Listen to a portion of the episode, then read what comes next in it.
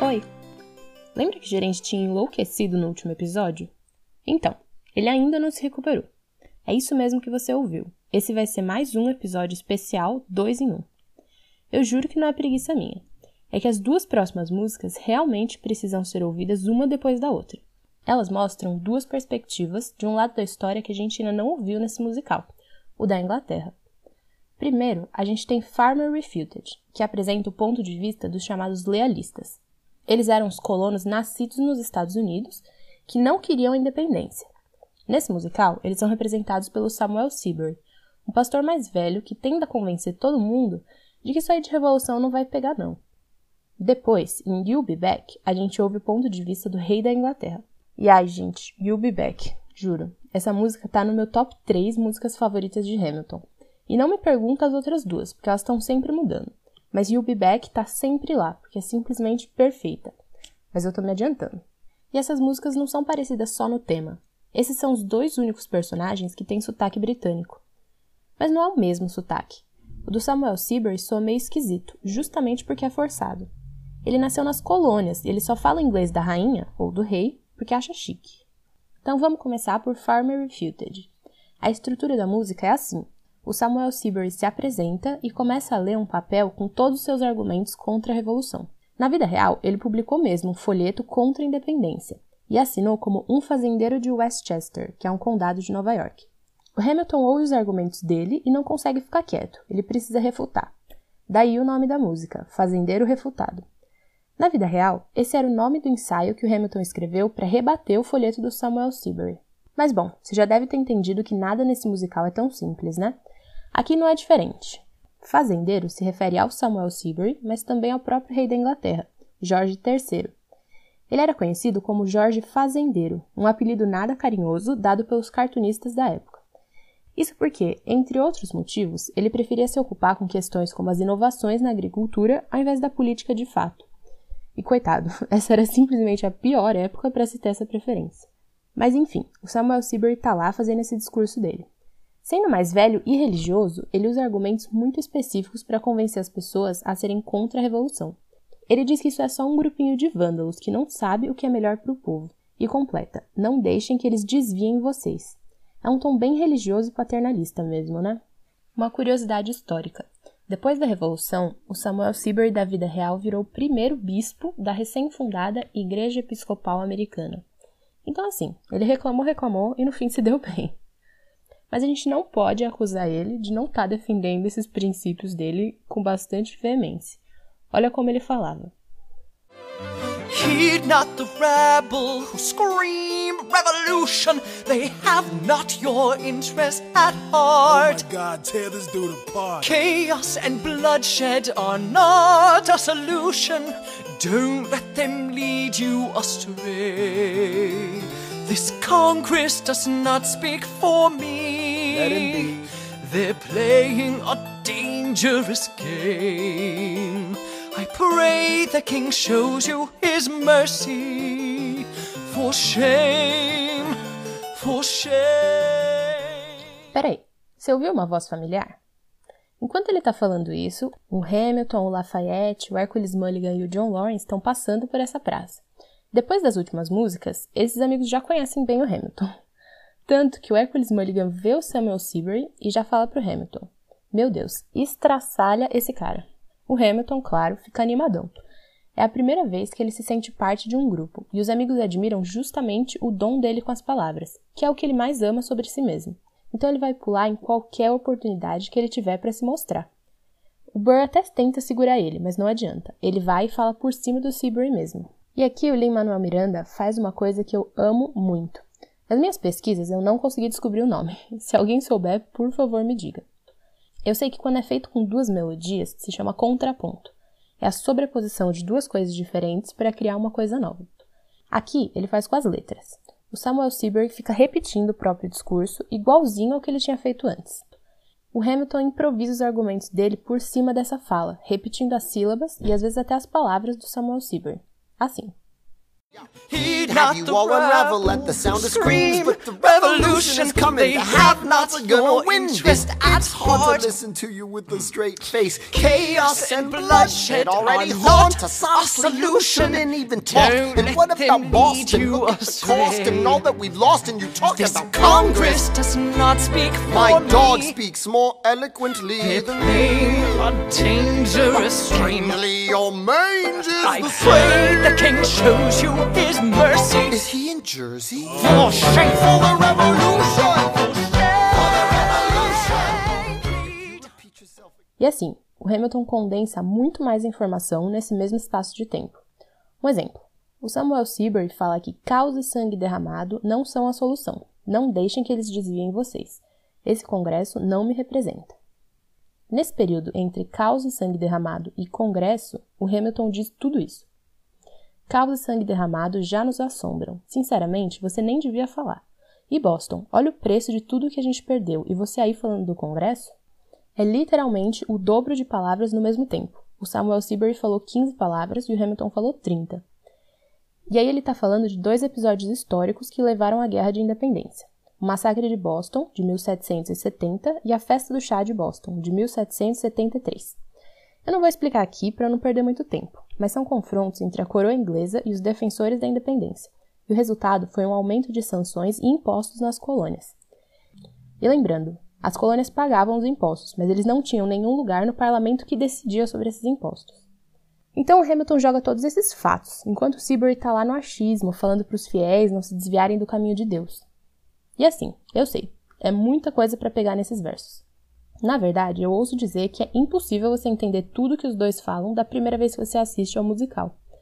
E digo mais, acho que o Lin-Manuel Miranda nem quer que a gente entenda assim logo de cara. Principalmente porque a experiência original era para ser ao vivo, né? Não dá para você pausar e acompanhar a letra quando você está vendo a peça. Mas em musicais, nem sempre a letra é o mais importante. Às vezes a melodia, ou mesmo a entonação dos atores, diz muito mais do que a letra em si. Geralmente esse é o caso quando tem esses embates entre dois personagens, em que as falas meio que se atropelam, sabe? Um exemplo que eu amo é a música O Confronto, de Os Miseráveis. Esse é um musical que o Lin-Manuel Miranda já falou que foi o primeiro que ele assistiu na vida e teve, assim, uma impressão eterna na, na, nas inspirações dele. Então, com certeza, tem um pouco disso aqui. Esse musical conta a história do protagonista Jean Valjean, que foi preso por cinco anos depois de roubar um pedaço de pão, e do Javert, um guarda que passa a peça inteira tentando prendê-lo de novo. Nessa música, eles finalmente se encontram, e como o próprio nome indica, tem um grande confronto. Then I'll return, I pledge my word.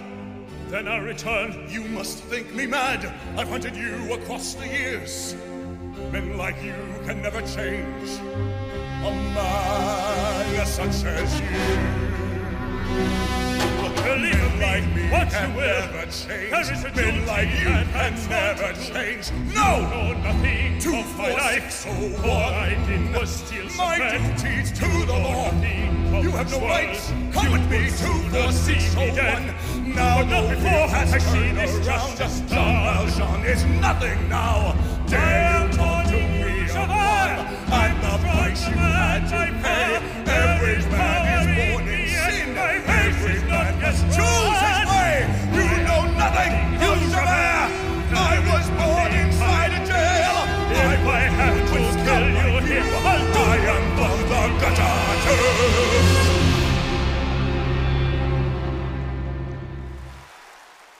Eu tentei achar uma versão em português para colocar aqui, mas eu não encontrei nenhuma em qualidade boa. E a verdade é que não faria diferença. Se é sua primeira vez ouvindo, simplesmente não dá para entender o que os dois falam. Se você tem um poder de foco muito excepcional, dá para entender o que um deles diz. Mas a graça é justamente ouvir as vozes brigando, os sentimentos que estão muito mais na entonação do que na letra em si. No caso de Farmer Refuted, os sentimentos são raiva e ódio. O Samuel Seabury até tenta competir com Hamilton, mas coitado, não tem a menor chance. Ele fica repetindo os mesmos argumentos sem parar, só mudando o tom de voz, até que o Hamilton se irrita por não ter um adversário à altura. Ele começa a apelar, ele compara o Seabury ao cachorro dele e no fim diz: Não module o tom da sua voz para não debater comigo. Porque uma ilhazinha do outro lado do oceano deveria regular o preço do chá. Na época, os revolucionários se irritavam muito com o fato de que um país do tamanico da Inglaterra controlava toda a extensão dos Estados Unidos. E olha que eles não tinham nem metade do tamanho que eles têm hoje. Imagina se eles descobrem que séculos antes, Portugal e Espanha simplesmente acordaram, botaram uma régua no meio da América do Sul, dividiram tudo em dois. Mas enfim, me exaltei aqui. Assim como Hamilton também se exalta um pouco nessa fala. Aí o Burr tenta dar uma controlada na situação. Ele fala: Alexander, por favor. Mas ele acaba levando também. O Hamilton fala: Burr, eu prefiro ser divisivo do que indeciso. Chega de formalidade. Repeat yourself again, I'm gonna scream. Honestly, look at me, please don't read. Not your interest. Don't modulate the key, then not debate with me. Why should a tiny island across the sea regulate the price of tea? Alexander, please. Burr, I'd rather be divisive than indecisive. Sabe quando você discute com alguém e só pensa numa resposta dias depois? Até o Hamilton passa por isso.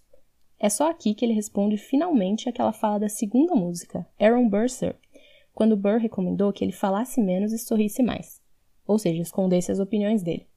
Agora ele tomou coragem para falar para o Burr que não tem nada a ver. Ele parece disposto a continuar a discussão tanto com o Burr quanto com o Seabury, mas os outros personagens chegam interrompendo. Eles entram em cena vestindo uniformes vermelhos, o que significa que eles são soldados ingleses. E eles gritam: Silêncio! Uma mensagem do rei.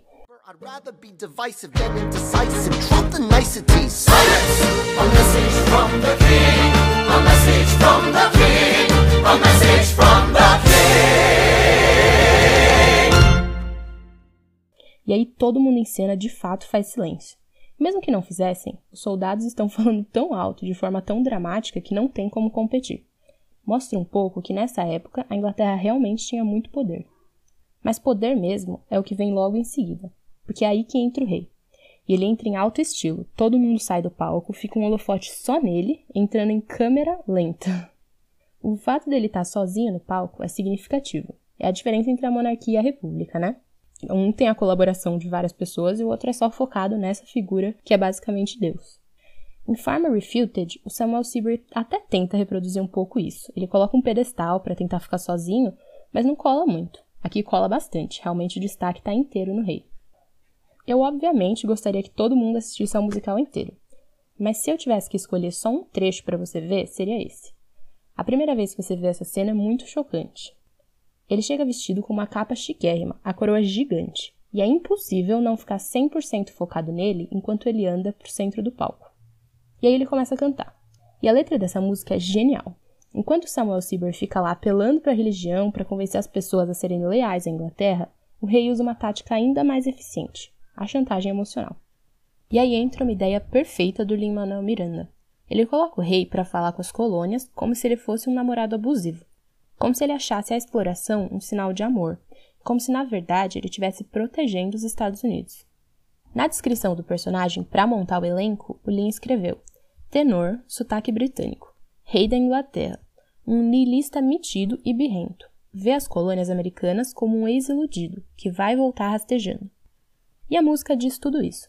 Mesmo sem a tradução, já dá para sentir isso pelo tom de voz dele.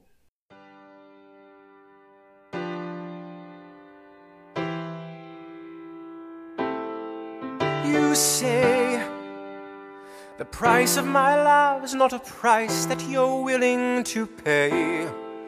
You cry in your tea, which you hurl in the sea when you see me go by. Why so sad? Remember, we made an arrangement when you went away. Now you're making me mad. Remember, despite our estrangement, I'm your man. Agora a tradução. Você diz que o preço do meu amor não é um preço que está disposto a pagar. Você chora no seu chá, que joga no mar quando me vê me aproximar. Por que tão triste? Achei que tínhamos feito um acordo quando você foi embora. Agora você tá me deixando bravo. Lembre-se, mesmo com essa briguinha, eu sou seu homem. Tem todos os sinais de alerta de um relacionamento abusivo, né? Ele mascara tudo como amor, ele finge que a outra pessoa não tem motivo para se incomodar, ele diz que na verdade é ele quem tem motivo para estar tá bravo. Depois, completo como Chernobyl, falando que as colônias não vão conseguir sobreviver sem ele. Um detalhe: isso do chá é outra referência à tal da festa do chá de Boston. Na época, a forma de protesto dos rebeldes das colônias foi pegar três navios cheios de chá e jogar tudo no mar.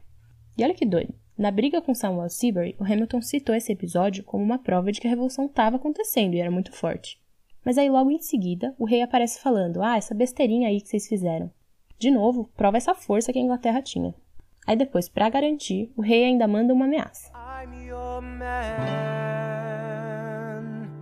You'll be back, soon you'll see. You remember you belong to me. You'll be back, time will tell. Remember that I served you well. Oceans rise, empires fall. We have seen each other through it all. And when push comes to shove, I will send a fully armed battalion to remind you of my love. Da da da da da.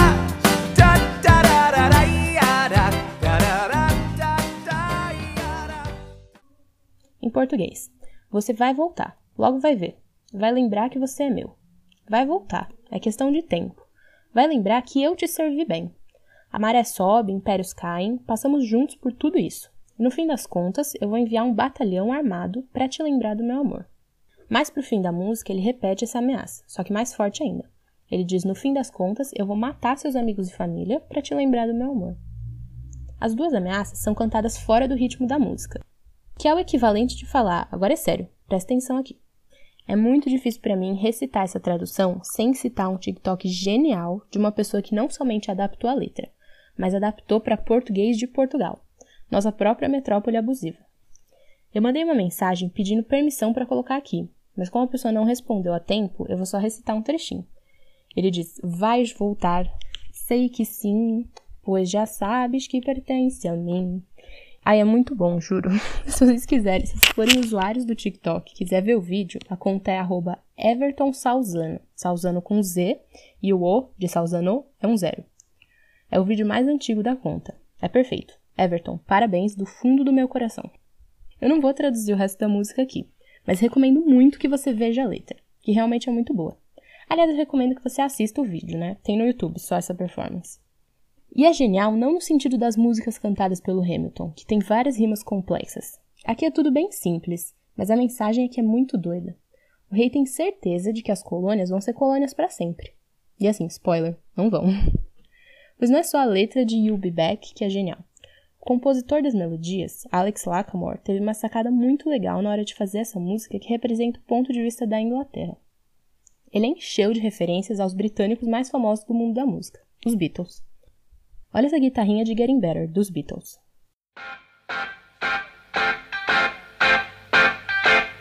It's getting better all the time. I used to get E compara com isso aqui.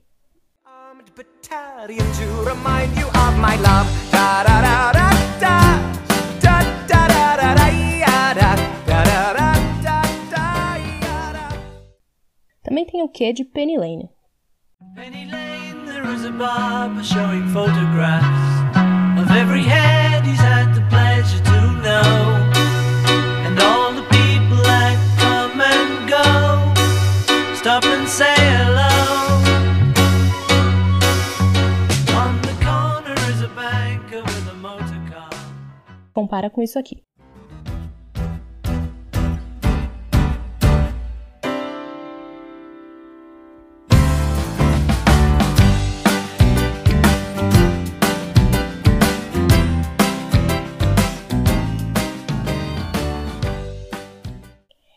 Negócio que eu com certeza não vou saber explicar aqui, mas eu acabei de ver um vídeo no YouTube sobre, então eu vou tentar com a confiança de quem acha que tem muito conhecimento.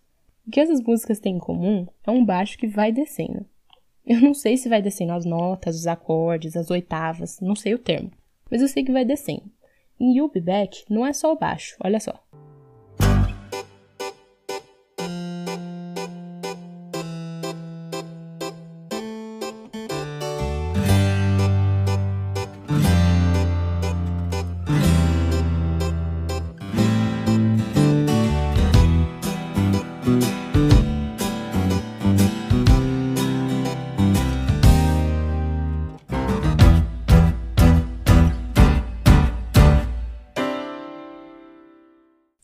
Para mim, esse trechinho conta a história de uma coisa que tá desmoronando. Aí tentam segurar de pé, mas ela continua caindo, meio um castelo de areia, sabe? Igual a monarquia, que no caso até hoje não caiu, mas vocês entenderam, nessa época parecia que ia cair. Então, mesmo que o resto da música seja alegre e até engraçado, tem essas notas aí no fundo para lembrarem a gente desse contexto. Outra coisa perfeita sobre a melodia das duas músicas. Esse instrumento que tocou agora há pouco é um cravo.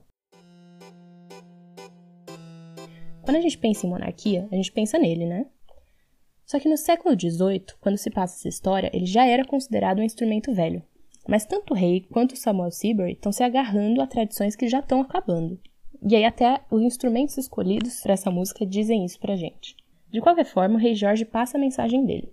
Já que vocês insistem em fazer essa pirraça, eu vou ser obrigado a enviar meu exército aí para matar umas pessoas. E lembrar vocês do seu lugar submisso a mim. Aí ele termina de falar isso e vai saindo do palco, de novo em câmera lenta. Porque o rei vai no ritmo dele, é a gente quem tem que esperar. Enquanto ele sai, dois rebeldes dos Estados Unidos ficam conversando no palco, até que um soldado vestido de vermelho chega de fininho e mata um deles. E aí tem um bônus só para quem assistiu o musical. Tem uma música, um instrumental que toca só nessa parte, não tem no álbum. Eu achei um pouquinho difícil de achar no, no YouTube. Chama Red Coat Transition, que é a transição do casaco vermelho. Porque é isso, chegou a hora. Finalmente, a Inglaterra faz o primeiro ataque e começa a tal da Guerra da Independência. As próximas músicas são literalmente tiro, porrada e bomba. E também relacionamentos, porque ninguém é de ferro. Eu tô muito, muito animada para falar sobre as próximas músicas. Espero que você esteja também. E até lá, deixo vocês com a transição do casaco vermelho.